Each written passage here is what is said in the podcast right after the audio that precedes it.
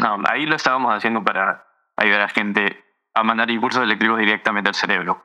¿ya? Pero ahí es cuando aprendí un poco más de lo que puede hacer. Y con mis amigos y mis founders, también co-founders, que, que fueron parte del grupo de Neurotechnology at Berkeley, ese club, tuvimos la idea de crear el primer dispositivo para ayudar a mi papá, pero con la idea de poder usar algoritmos de, de inteligencia artificial para poder entender movimientos. ¿no? La idea fue, entendemos movimientos mejor, podemos mandar impulsos eléctricos al cuerpo para activar músculos al momento adecuado. Hola, ¿qué tal? Soy Ames de la Torre. Bienvenidos a este nuevo episodio de Business Speaks Podcast en su segmento Pierre Luis. El día de hoy nos acompaña Pierluigi Mantovani. Él es fundador de la empresa Evolution Devices, la cual desarrolla productos de rehabilitación para pacientes con pie caído. Esta es una condición que se da básicamente después de un derrame cerebral o de esclerosis múltiple. Él ha vivido toda su vida en California, pero es hijo de inmigrantes peruanos. En la entrevista de hoy día hablaremos precisamente de su niñez allá en California, de sus estudios en Berkeley, de cómo nace este interés por solucionarle la vida o ayudar a solucionarle la vida a las personas con pie caído, de los concursos que ha participado y de la actualidad del Machine Learning para la gestión empresarial. Bienvenidos. Bien, Luigi, ¿qué tal? ¿Cómo estás? Soy Macarena y vamos a empezar este segmento haciendo unas preguntas ping-pong, que básicamente es como te lanzamos una pregunta y tú nos respondes así rápido, esto es ping-pong. Y la primera pregunta que tenemos para ti es, ¿por qué iba su familia a California? ¿Por qué llega mi familia a California? Mi familia llegó a California pues el año antes de que yo nací. Yo nací en California. Mi mamá, mi papá y mis abuelos se mudaron a California por el trabajo. Más que nada, tenían unos amigos en California, en Los Ángeles, y se mudaron ahí y se quedaron. Siguiendo esta línea, Bernie, lo que siguiente que te queríamos preguntar era cómo fue tu niñez en California y cómo se vive el hecho de ser hijo de migrantes peruanos allá. Mi niñez en California fue interesante fui uno de los pocos de mi escuela que se iba todos los años durante el invierno de California. Entonces me iba a Perú en los veranos y me quedaba como un mes, dos meses, a veces este, para visitar a mi familia. Yo era uno de los pocos que hablaba español en la casa. Entonces hablaba con mi familia en español y fue un poco raro, ¿no? Entrar a, la escuela de, chiquito, ¿no? Y todos me escuchaban contestar el teléfono, aló, chao.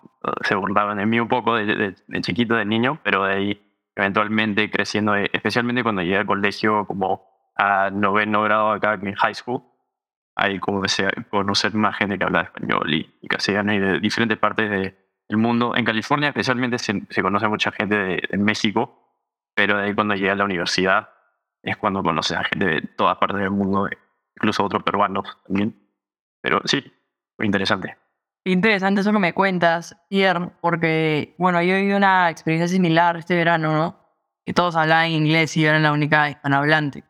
Ahora queríamos preguntarte si consideras que el Club de Neurotecnología de Berkeley fue un paso previo a tu startup. Uh, sí, definitivamente. Eso lo hice cuando todavía estaba en la universidad y ha crecido bastante. Ahora, cuando lo comenzamos, lo comencé con... Vivía con cuatro personas y de esas cuatro personas, tres de nosotros trabajábamos en neurotecnología, pero no había un club. Entonces comenzamos ese club y fue como una experiencia para trabajar en algo nuevo y también tener un poco de experiencia en cómo comenzar algo de cero. Ah, no, fue, no fue una empresa, no, no tuvimos que hacer nada de esas cosas de, no, de negocio, nada de eso, pero sí fue una experiencia buena y ahí podemos comenzar a, a construir cosas que, que no existía que le decíamos biohacking, y eso definitivamente me ayudó a aprender más de eso y también a enfocarme un poco más en esa línea de mi carrera para comenzar lo que, lo que hacemos ahora en Evolution Devices. ¿Y qué apoyo de la universidad recibiste en el club, además de espacios para reunirte con personas con los mismos intereses? Ah, para el club específicamente no mucho, porque nosotros no comenzamos en, no era un club oficial todavía. todavía. Hasta que yo me fui de la universidad se volvió como un club bien oficial. En verdad, yo, yo digo que la razón que es un club hoy, que sigue siendo un club tan grande, es porque ellos, después de que yo me fui, también ellos se enfocaron bastante en hacerlo algo bien formal. Y después de eso es cuando como la universidad comenzó a darle más, más que solo un espacio. Y, y también en Berkeley, la universidad, para hacer un club, es más, los estudiantes tienen que hacer el trabajo para, para que crezca más que nada. Y ellos se dan el nombre, el espacio y esas cosas, pero tú como estudiante ah, tienes que hacerlo crecer y te da bastante flexibilidad para hacer eso. Entonces no sé si contesté bien lo que me estabas preguntando, pero en general así, así funcionaba el club y no, no fue un club oficial hasta que después de que yo me fui. No, sí, está perfecto tu respuesta. Muchas gracias. Y siguiendo con esta tu, tu etapa universitaria, sabemos de la relevancia como universidad que es Berkeley y por eso te quería preguntar cómo es estudiar en Berkeley y aparte sobre específicamente tu carrera, ¿qué se aprende en ciencias cognitivas? La primera parte de esa, de esa pregunta es cómo fue estudiar en Berkeley, ¿no? Y estudiar en Berkeley es una universidad bien grande, es universidad pública de California, entonces creo que hay como 20.000 personas en undergraduate, ¿no? Entonces no incluye la gente que está haciendo su maestría y doctorado y todo eso. Entonces las clases, especialmente, y ahí también incluye esa respuesta un poco de tu uh, segunda pregunta que es ciencia cognitiva. Tienes que estudiar un poco de bastante diferentes temas y te dejan escoger algo si, si te quieres enfocar en algo. Yo me enfoqué en neurociencia y computación. Y en Berkeley las clases de computación son enormes. Todos quieren estudiar eso, al software engineering. Entonces, creo algo importante también de mi historia es que yo estudié dos años en el Estados Unidos en Community College. Y esos dos años fue en donde yo crecí, en Los Ángeles. Y eso me encantó. Y esas clases ahí son mucho más pequeñas.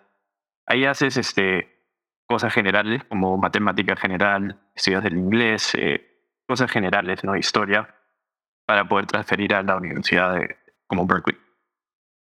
Entonces ahí me acostumbré a tener clases bien pequeñas, como de 30 personas, 20 personas, y ya hablas con todos los profesores. Y eso me encantó. Pero cuando llegué a Berkeley y me fui a una clase de Intro to Computer Science, había literalmente mil personas en una clase. ¿no? Entonces ahí no vas a hablar con... Puedes hablar con el profesor, pero también hay 100 personas que están tratando con el profesor en la media hora que han dejado abierto para de office hours, que le dicen. Um, entonces me tuve que acostumbrar a eso, pero de ahí um, eventualmente cuando me enfoqué un poco más en las clases que eran más como le dicen upper division, que es después de que hacen las clases de intro, no haces upper division y ahí es cuando las clases se pusieron un poquito más pequeñas y también las cosas que me interesaban más, como mi clase favorita fue Cognitive Neuroscience, que todavía fue una clase grande de como 100 personas, pero ahí es cuando aprendí casi todo el cerebro y cómo funcionaba el cerebro y la tecnología que la gente está creando para interactuar con el cerebro y con el cuerpo. Entonces, yo digo que esa clase fue una de mis clases favoritas que me, me dejó aprender bastante de, neurotech en general.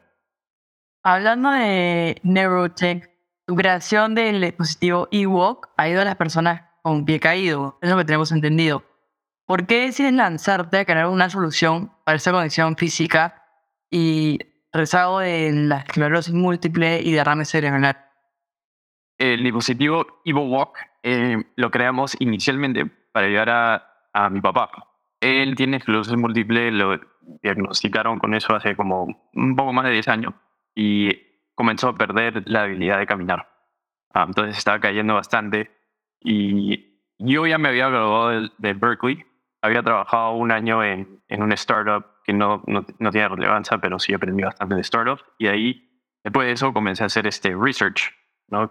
En una universidad acá que se llama UCSF, que es una escuela médica. Y ahí es donde estaba trabajando con neurólogos y aprendí sobre una tecnología que se llama la estimulación eléctrica. Um, ahí lo estábamos haciendo para ayudar a gente a mandar impulsos eléctricos directamente al cerebro pero ahí es cuando aprendí un poco más de lo que puede hacer. Y con mis amigos y mis founders, también co-founders, que, fueron parte del grupo de Neurotechnology at Berkeley, ese club, tuvimos la idea de crear el primer dispositivo para ayudar a mi papá, pero con la idea de poder usar algoritmos de, de inteligencia artificial para poder entender movimientos. ¿no? La idea fue, si entendemos movimientos mejor, podemos mandar impulsos eléctricos al cuerpo para activar músculos al momento adecuado. Entonces, es una idea que estamos, en verdad, creando y estamos tratando de crear dispositivos para ayudar con todos los movimientos. Pero hemos comenzado con pie caído y justamente porque sabemos bastante de eso por la experiencia que tengo con mi papá y lo que aprendimos de otras personas como, como yo, Macarena que otras personas que tienen problemas, que podemos ayudar bastante con el Evo Walk, um, con pie caído específicamente. Por lo que nos cuentas, Luis, no solamente, eh, digamos, tu papá fue la motivación para crear tu empresa, pero además entendemos que en, en otros medios has comentado de que además fue en tu papá en quien se probaron los primeros prototipos del Evo Walk. Y te queríamos preguntar qué significó este hecho para ti. Okay. Ah, bueno, fue un momento, yo diría un momento como increíble ver que ya un dispositivo que creamos. Para explicar un poco más, un poco de contexto también, el primer dispositivo fue como una caja bien grande ah, que tenía como electrónica adentro de la caja con, con tape que pusimos por, por su pierna. Ah, la batería fue como conectado con unos cables. Eh, fue, se parecía como robot, ¿ya? Pero vimos que funcionó, le ayudó, no que funcionó, que le ayudó y vimos el potencial. También ayudó bastante trabajar con él. Ayudó que él quiso usar el dispositivo cuando estaba en ese estatus de ser como algo que le podría hacer daño. ¿no? Ah, entonces, tener a alguien que quiere trabajar con esto y quiere ayudar. Eh, también nos dimos cuenta que, ah, esto de verdad ayuda. Y ahora que hemos arreglado unas cosas, podemos probar con otras personas y vimos una reacción similar, ¿no? que vimos que, seguimos viendo hasta no, hoy, que es lo que nos motiva. cada vez que alguien usa el dispositivo puede levantar el pie de nuevo, no es algo bien como emocionante, intenso para la persona y para nosotros cuando estamos trabajando con ellos. Eso es lo que siempre nos hace acordar que, hey, estamos haciendo una diferencia bien grande para estas personas y, y podemos cambiar la vida para mucha gente que no está perdiendo la habilidad de caminar. Entonces, sí fue emocionante poder trabajar con mi papá, y, eh, especialmente desde el comienzo, pero también nos ayuda a expandir y ayudar a mucha gente más. Es increíble. Me gusta bastante lo que, lo que estás diciendo, Luigi, la verdad. Eh, y hablando de ayudar a otra gente, ¿no? Que es cambiarle básicamente la vida, rutina completamente. Quería preguntarte si a largo plazo, si está entre tus metas hacer o desarrollar otro dispositivo para solucionar, solucionar otras condiciones físicas ¿O por ahorita te estás enfocando nada más en el Evo? Eh, sí.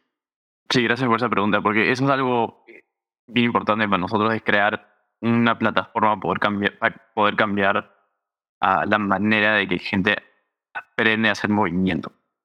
lo que quiero decir con eso es, bueno, Evo Walk en particular, eh, ahorita está enfocado en pie caído, pero hablé un poquito sobre algoritmos de inteligencia artificial, ¿no? Entonces la idea con eso es que ahorita, si quieres, tú te lo podrías poner. Mi papá se lo podría poner. Otra persona con una discapacidad de su caminata podría ponérselo. Yo me lo podría poner y entiende cómo te estás moviendo, cómo estás moviendo la pierna. ¿no? Entonces tiene la habilidad de estimular tus músculos de la pierna sin tener que cambiar nada. Entonces lo que quiero decir con eso es que sí, nos estamos enfocando en pie caído ahorita vamos a solucionar eso, pero con el Evo Walk podemos eventualmente queremos poder ayudar a gente con otros problemas, de, como por ejemplo Parkinson's, cosas así, que tienen uh, movimientos diferentes, no solo el pie caído, pero también posiblemente otros movimientos de las piernas y eventualmente movimientos de los brazos, diferentes movimientos, todo el tema de, o alrededor de la idea de inteligencia artificial con los, no, para entender movimiento y con estimulación eléctrica para poder cambiar movimientos. Entonces los algoritmos entienden los movimientos y la estimulación cambia el movimiento. Esa es la idea. Y queremos seguir creando dispositivos nuevos, pero también diferentes usos para el dispositivo que ya tenemos. Y yo, quisiera hacer una preguntita más, ya que estás hablando de, ayudar a, básicamente todas las personas que puedas. Eh, este dispositivo EUWalk ¿Solamente se, se, encuentra en Estados Unidos o estás pensando también traerlo a Latinoamérica o esencialmente Perú? Eh, porque como sabes, acá en las, las instituciones públicas o salud pública no es tan buena y no tiene tantos incentivos como en Estados Unidos. ¿O has pensado en eso o cómo? Sí, definitivamente. Hay un par de cosas y una de esas cosas es que hay regulaciones en todos los países, ¿no? Con dispositivos médicos. Y lo bueno es que estamos haciendo uno de los más difíciles, que es la FDA en Estados Unidos. Y parece que vamos a, estamos planeando tener el, como clearance, se dice acá, FDA clearance, este año. Y si queremos expandir en Latinoamérica en general también. Entonces pensamos que con ese, acá le decimos como el stamp of approval de acá, ah, se ve más fácil poder expandir en estos otros países por todas las regulaciones que hay. Ah, pero definitivamente queremos expandir en Latinoamérica y Perú. Ahora, Perry, teníamos una pregunta ya relacionada más a los, a los reconocimientos que has ganado con tu emprendimiento. Eh, era una pregunta triple, pero creo que mejor la voy haciendo por partes. Y, y la primera de estas preguntas es, ¿cómo identificaste estos concursos? Me refería, por ejemplo, al de Toyota Mobility for All, o por ejemplo el National Science Foundation Phase One, ese tipo de premios, reconocimientos. Sí, entonces el de Toyota, es, este, eso fue un concurso que nos mandó mucha gente ah, porque justamente fue alrededor de ah, ayudar a la gente con problemas de caminar y de discapacidades de caminar. Ah, entonces, justamente Toyota hizo un premio solo para crear tecnología para ayudar en ese tema. entonces, mucha gente me mandó eso y aplicamos y comenzó con creo que 20 premios de no me acuerdo del nombre que pusieron, pero fue 20 premios, un premio más chiquito. Y ahí tuviste que, como después de un año o de seis meses, no me acuerdo exactamente, ya han pasado muchos años, pero después de eso tuvimos que aplicar al finalist, no para ser finalistas. Y ahí ganamos, fuimos uno de los cinco finalistas mundiales de, ah, de esto. Y con eso nos dieron dos mil dólares y la habilidad de, de presentar en diferentes lugares y también posiblemente ganar un millón. No ganamos un millón, pero sí tuvimos bastante exposure, ¿no? Tuvimos bastante press y todo eso. Y, y, más importante que eso fue que pudimos avanzar bastante el Evo Walk, um, el producto, la tecnología y, las ideas de negocio que tuvimos. Y ahí los otros premios que hemos ganado son, um, en Estados Unidos tienen programas que llaman grants, ¿no? que te dan dinero básicamente sin tener que preocuparte de, de dar este equity. Entonces, hay programas acá en Estados Unidos de gobierno. Uno de esos es National Science Foundation, que nosotros hemos ganado por una tecnología que no hemos hablado mucho, es Evo Vision, que es un, sistema de cámaras que colecta datos sobre el cuerpo y cómo mueve el cuerpo sin tener que ponerte nada en el cuerpo. Entonces, solo usa cámaras y te graba tu movimiento. Ahorita está usado en clínicas y cosas así, pero hemos ganado premios para continuar a crear eso.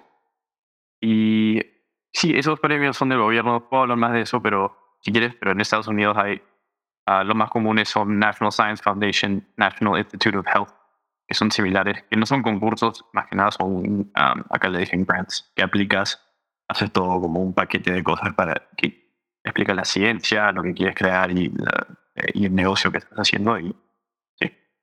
Claro, y, siguiendo con esto que nos estás comentando, ¿cómo es la preparación para ser uno de los ganadores de estos, de estos concursos o reconocimientos?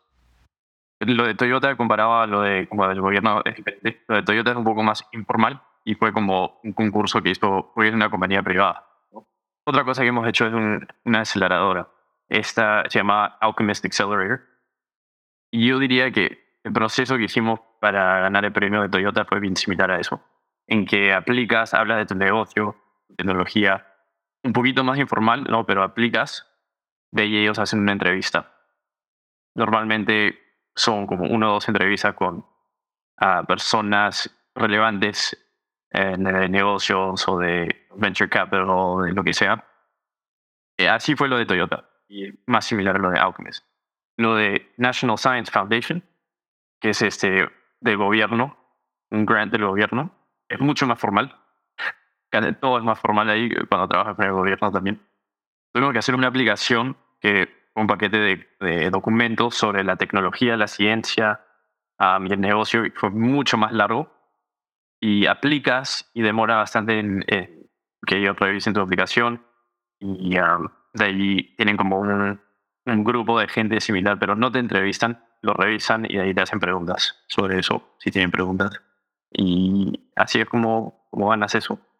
Y eso ese demora mucho más. Entonces las otras cosas como lo de Toyota y lo de Audi es mucho más rápido, porque es privado también. Pero de ahí lo del gobierno demora un poco más, pero es equity free. Ah, no tienes que dar ni un porcentaje de tu empresa.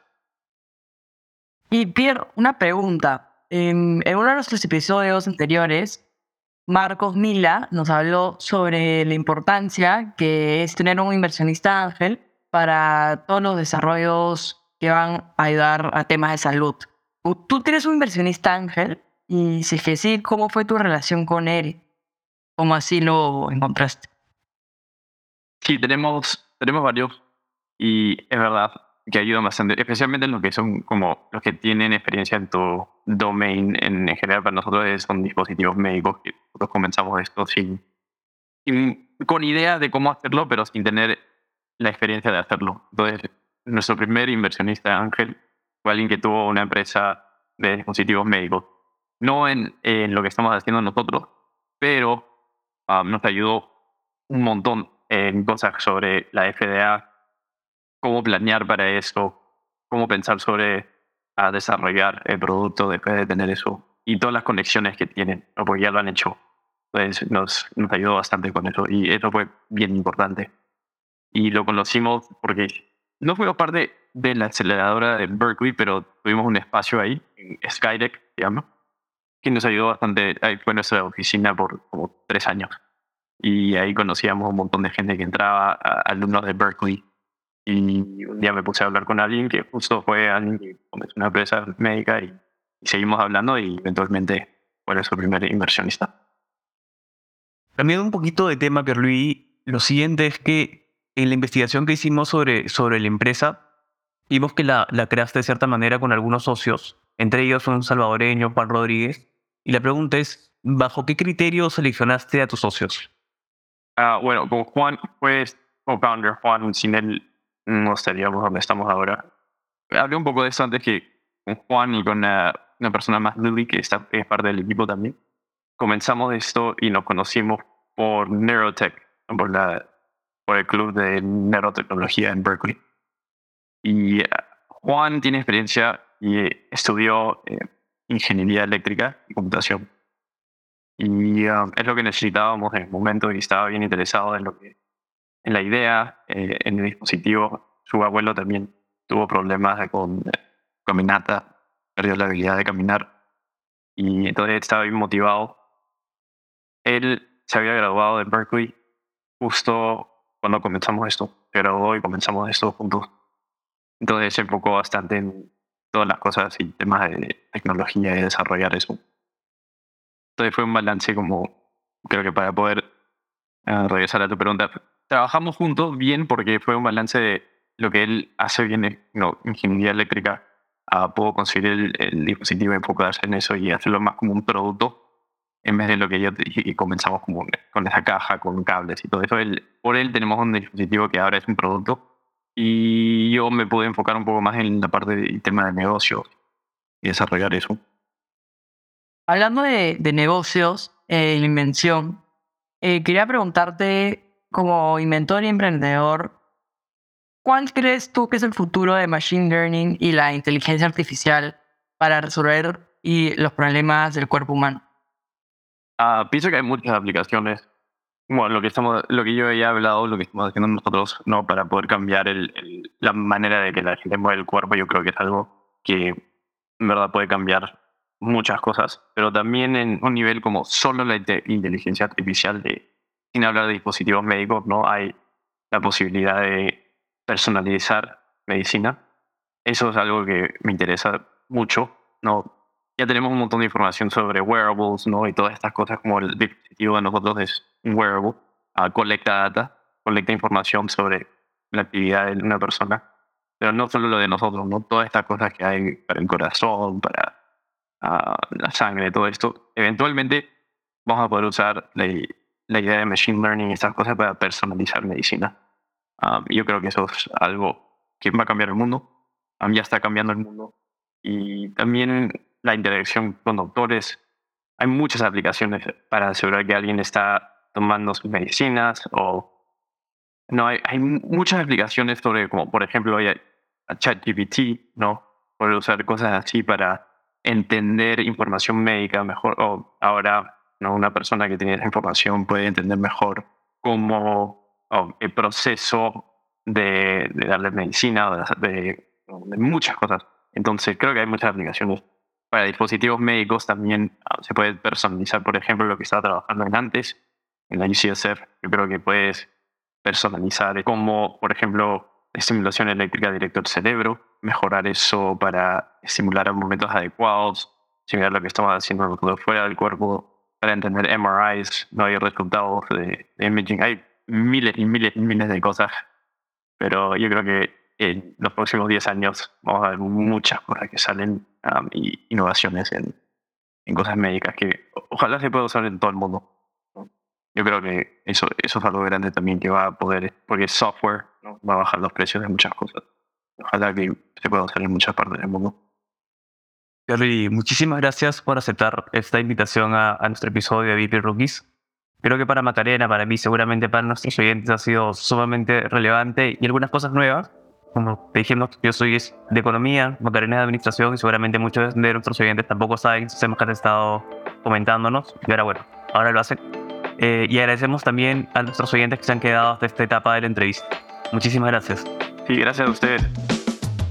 Este episodio no habría sido posible sin la colaboración de Macarena León Prado Llames de la Torre, entrevistadores de BP Rookies, Francesco Calmet y Patricia Morales, responsables de la investigación, Lali Guamaní y Renato De Col, editores de este episodio, y la profesora Beatriz Rodríguez Atizábal, de quien nació la idea de tener un espacio para el empresariado peruano, nos unió para que fuese una iniciativa estudiantil y nos guía para que la historia empresarial esté siempre presente en nuestros episodios.